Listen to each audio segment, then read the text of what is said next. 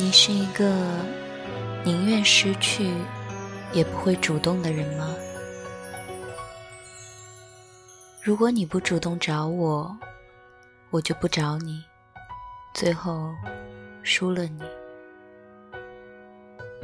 前几日看到朋友圈里的一句话：“你是一个宁愿失去也不会主动的人吗？”我留了个言。是的，之前碰到一个聊得来、三观相投、互相之间极有默契的人，和他在一起的时候很开心。他说什么我都觉得很有趣，我说的话他也能 get 到点上。我们有约过吃饭、喝酒、唱歌，明明都是工作很忙的两个人。为对方都会有空，可是我们谁都没有主动说过喜欢。后来他有了女朋友，以前我们发很多微信都会秒回，但现在他都过很久才会回一下，甚至有的时候不回了。朋友问。错过他，你不会觉得可惜吗？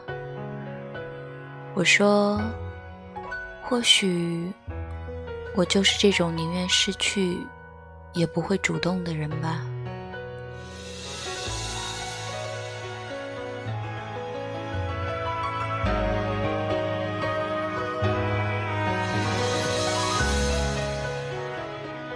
我们从什么时候开始得了一种叫做高冷的病？这种病的特征是，对方不先和你说话，你一定不会主动交谈。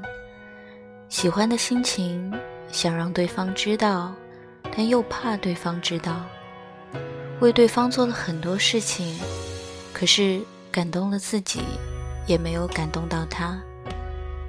没有安全感，担心对方不喜欢自己，所以喜欢对方的心。被高冷的隐藏着，自卑，觉得自己不够好，自尊心太强，谁先开口谁就输了。现在的年龄不敢轻易开展一段恋爱了，会有很多很多的条条框框，怕付出的没有结果。这些病症的特征。你中了几条呢？在男女关系中，我们喜欢处于敌不动则我不动。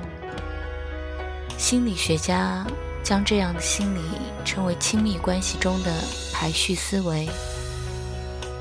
这样的人的思考方式是：如果你不主动找我，我主动找你，那就证明了我比你更需要这段关系。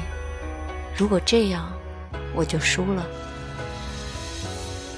可是，现实是真的，谁先主动谁就输了吗？还是因为对方还没有让你喜欢到可以突破所谓的面子、自尊、奋不顾身和承担一切洪水般后果的可能呢？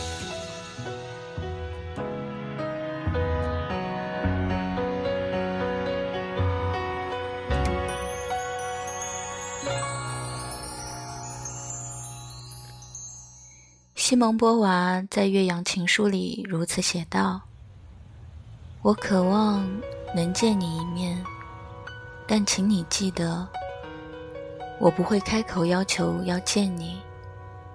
这不是因为骄傲，你知道的，我在你面前毫无骄傲可言，而是因为，唯有你也想见我的时候，我们的见面。”才有意义。那么，你是想见他吗？还是你是希望他想见你呢？你是真的想和他说话吗？还是你是希望他想和你说话呢？谈恋爱是为了满足自己的感情需求。就像是我希望我的存在对你来说是有意义的。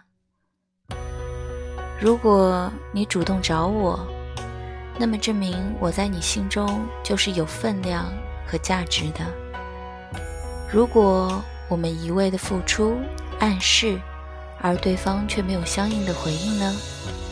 那么我们就会自然的减少自己的付出，采取观望的态度，以减少自己的情感缺失。我们终究追求的都是。我喜欢的人，他同时也是喜欢我的。可是，这多难呢？